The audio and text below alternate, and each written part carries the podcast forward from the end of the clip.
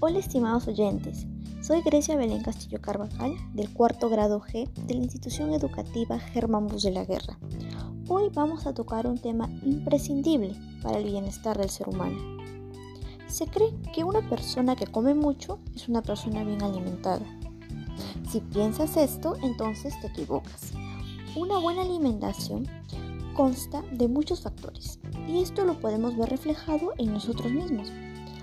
Póngase cómodo porque empieza nuestro nuevo capítulo llamado Cantidad no compensa calidad. ¿Y cómo se dice? Comencemos.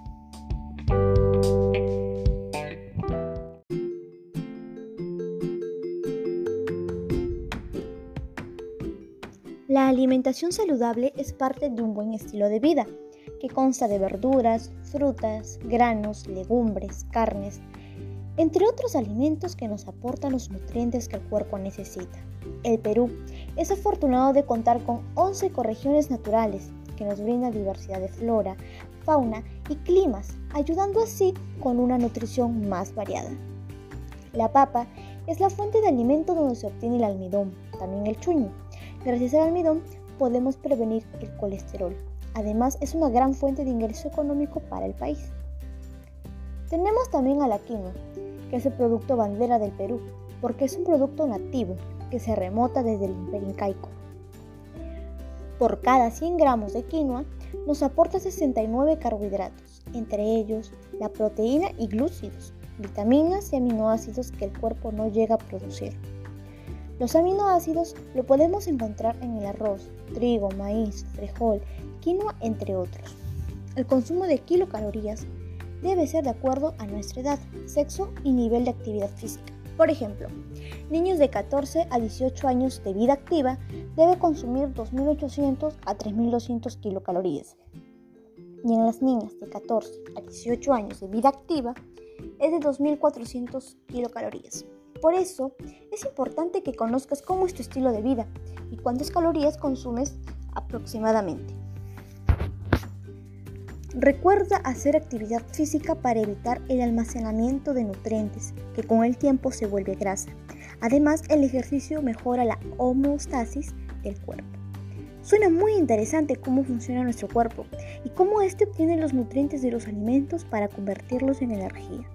Ahora te mencionaré los siguientes consejos para comer sano. Número 1. No superar los 5 gramos de sal. Número 2. Las grasas no deberían superar el 30%. Número 3. No superar los 50 gramos de azúcar diarios. Número 4.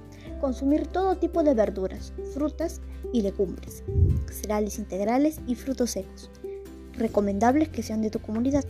Por último, consume alimentos libres de pesticidas si está a tu alcance. Es importante recalcar que una vida saludable también es por la valoración y aceptación por uno mismo, tener autoestima para poder ser inspiración para los demás. Ahora te toca a ti, mejora tu alimentación, pero ¿cuáles son las señales para cambiar mi alimentación? Pues las señales son las siguientes, fatiga y cansancio, cambios físicos como subir de peso o bajar de peso, descontrol de la glucosa y enfermarse concurrente.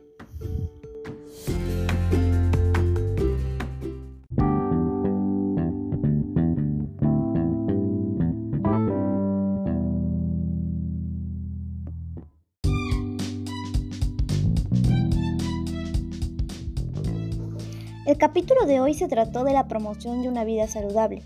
Recuerda consumir productos de tu comunidad, hacer actividad física y valorarte como ser humano. Esto fue todo por este episodio. Adiós.